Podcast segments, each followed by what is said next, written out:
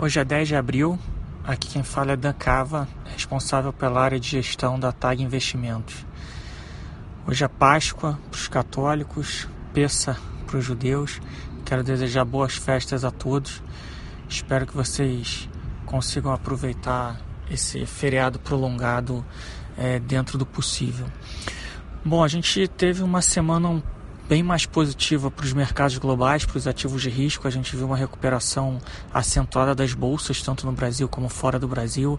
Tive alguma moderação naquela alta do dólar, não só aqui no Brasil, também como fora do Brasil. Né? O dólar chegou a bater quase 5,35 na semana anterior. A gente ficou rondando aí os 5,05, 5,10, 5,15 ao longo da semana.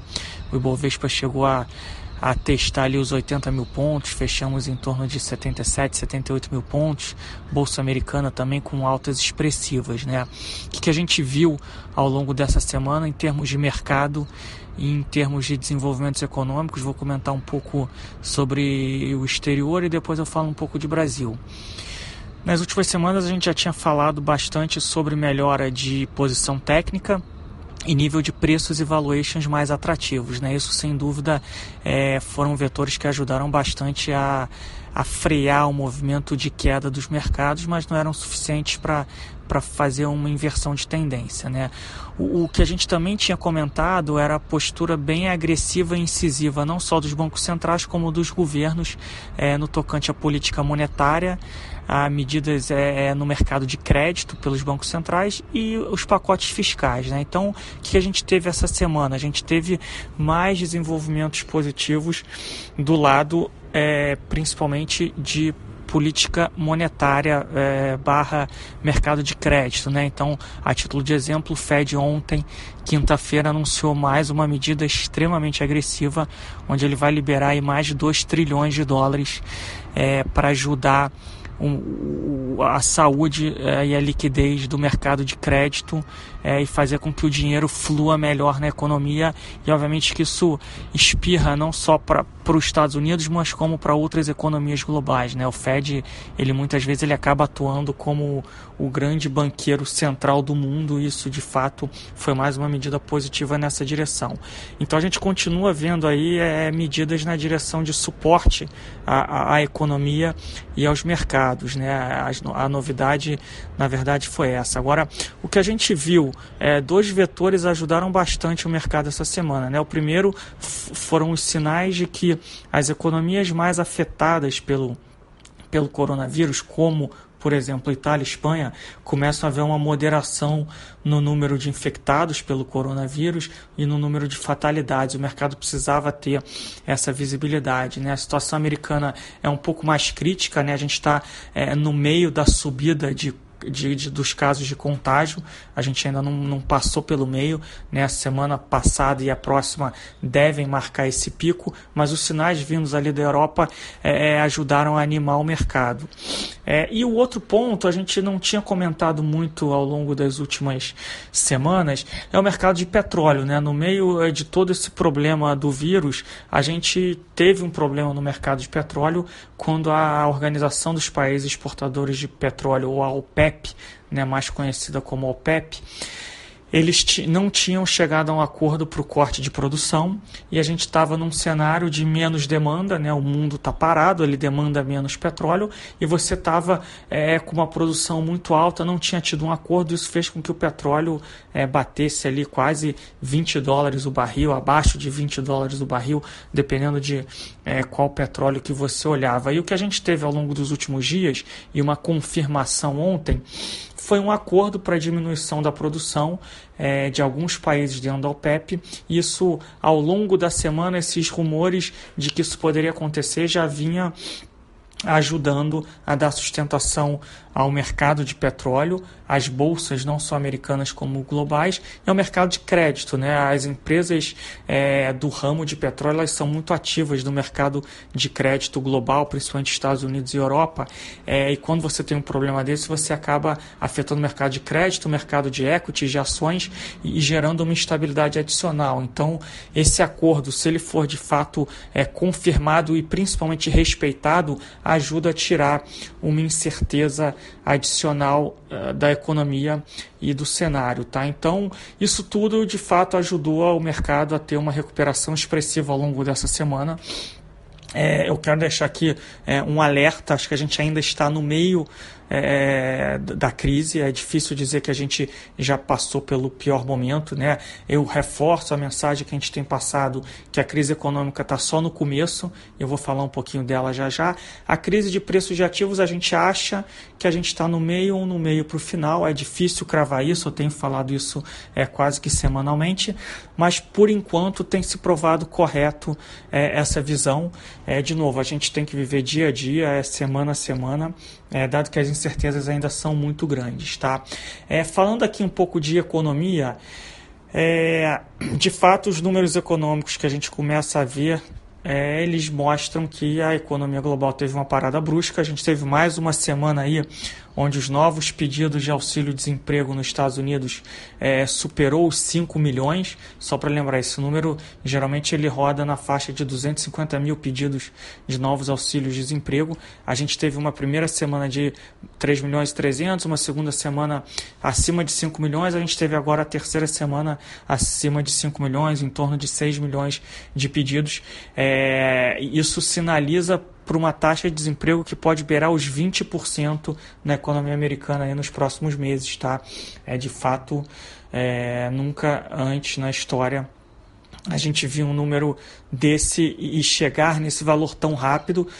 E de novo, acho que para frente a gente tem que, infelizmente, a gente precisa esperar dados extremamente negativos, tá?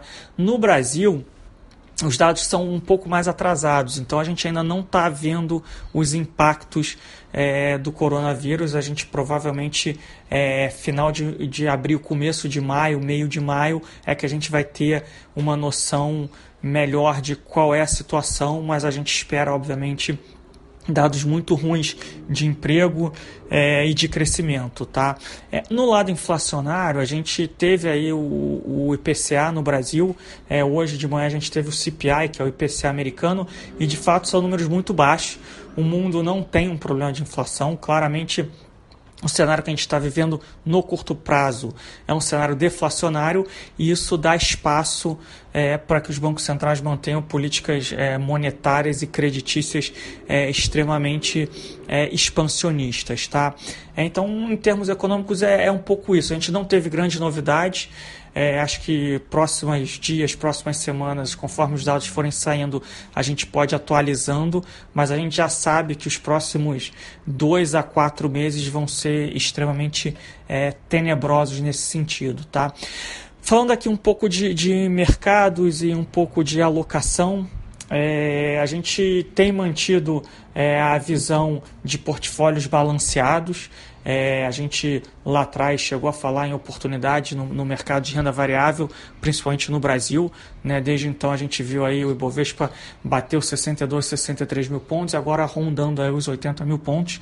Mesmo nos 80 mil pontos, é, a Bolsa Brasileira continua extremamente barata, é muito descontada. Tá? Isso a gente está falando para o horizonte de médio e longo prazo. No curto prazo, é, a gente ainda precisa ter cautela, a gente voltou a olhar algumas proteções, alguns hedges, tá? não estão baratos. A volatilidade implícita, que é o que determina o valor desses hedges, dessas proteções, é, cedeu bastante do, dos picos, é, mas ainda não está barato historicamente. Mas a gente acha que já é o momento de voltar a pensar em ter algumas proteções, ou eventualmente é, o investidor que conseguiu, é, teve, é, não vou dizer coragem, mas apetite a risco para alocar com a bolsa ali abaixo dos 65 mil pontos, eventualmente pode ser um momento de, de querer fazer algum caixa para passar aí as próximas semanas. De novo, estruturalmente a gente acha que o mercado, a bolsa brasileira é para cima, é, mas o curto prazo acho que ainda vai reservar alguma volatilidade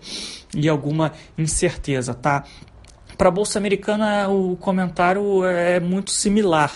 É, só com porém que a bolsa americana por valuation ela não é tão barata, tão descontada é, como a bolsa brasileira. Mas existem argumentos para isso, tá? É, é, de fato, as empresas elas são mais ágeis, são mais robustas. Se você pegar o índice americano, tem muito mais empresa do setor de tecnologia, é, isso é, e esse setor ele é menos afetado por toda essa crise. Então, é, existe um argumento para a bolsa americana ser menos descontada, mas tudo que a gente comentou aqui sobre é, renda variável no Brasil também vale é, para renda variável americana, tá? Acho que longuíssimo prazo é para cima, curto prazo, o S&P 500 bateu 2.100 pontos e já estava rondando aí o 2.800 é, na quinta-feira. Então, já foi uma recuperação expressiva dos pisos que ele fez há algumas semanas atrás, tá? É, comentando aqui do mercado de crédito no Brasil, é, a gente ainda não viu uma estabilização no mercado de crédito no Brasil, tá? A gente continua vendo os fundos de crédito privado sofrerem bastante, principalmente os fundos high grade, é, com a liquidez baixa. É, a gente tinha falado que a gente estava é, entre neutro entre neutro e colocações abaixo da média nessa classe, porque a gente de fato via é, eventuais é, é riscos de liquidez, não riscos de solvência, é, e, e, é o que está acontecendo. A gente acha que em algum momento das próximas semanas esse mercado deve estabilizar, mas a gente acha que esses gestores, esses fundos, eles vão ao longo do tempo principal, é, precisar equalizar o passivo do ativo, né? O passivo deles é de curtíssimo prazo, o ativo de longuíssimo prazo, e isso que acabou gerando toda essa deterioração e má performance é, des, desses fundos. O que a gente tem feito, a gente acha que é uma oportunidade, a gente acha que o, que o mercado high grade é, no Brasil não tem um problema de solvência, tem um problema de liquidez, só que investir em fundos abertos com, com, é, com a liquidez alta é, a gente acha que a gente corre o risco ainda de novas rodadas de, de, de, resgates. Então, o que a gente tem feito é em parceria com alguns gestores, gestores que estão abrindo novos fundos com passivo mais equalizado com ativo, é, para se aproveitar comprando papéis novos, papéis que operavam a CDI mais um, CDI mais um e meio, é, que já estão operando aí a CDI mais 4, CDI mais 4,5, CDI mais 5. Então, está falando aí de uma perspectiva de retorno de mais de 200% do CDI. É, então a gente acha que é uma grande oportunidade, só que precisamos estar atentos para qual produto, qual fundo, qual gestor é que estejam alinhados em termos de ativo e passivo, tá? É, acho que assim, essas são as duas grandes é, oportunidades que a gente vê é, no mercado hoje. Obviamente que a gente mantém alocações em fundos multimercados. É, alguns fundos multimercados macro conseguiram performar bem é, é, ao longo desse, dessa volatilidade. Obviamente que não todos, está na média, as performances ainda foram ruins. Algumas diversificações que a gente tem feito nas carteiras ajudaram. Acho que a grande surpresa no mundo dos fundos multimercados foram os fundos quantitativos é, performando muito bem é, ao longo de todo esse ano. Acho que é uma surpresa positiva. A gente tinha voltado para essa classe é, no ano passado. Acho que a ideia é aumentar a alocação e diversificar gestores dessa classe. É, tivemos surpresas muito positivas nessa frente. Mas é um pouco isso. É, a gente vai falando aí de outras oportunidades conforme elas forem surgindo e outras equalizações de portfólio, mas a mensagem dessa semana é que a gente viu uma recuperação até rápida e acentuada. É difícil dizer que o pior já passou.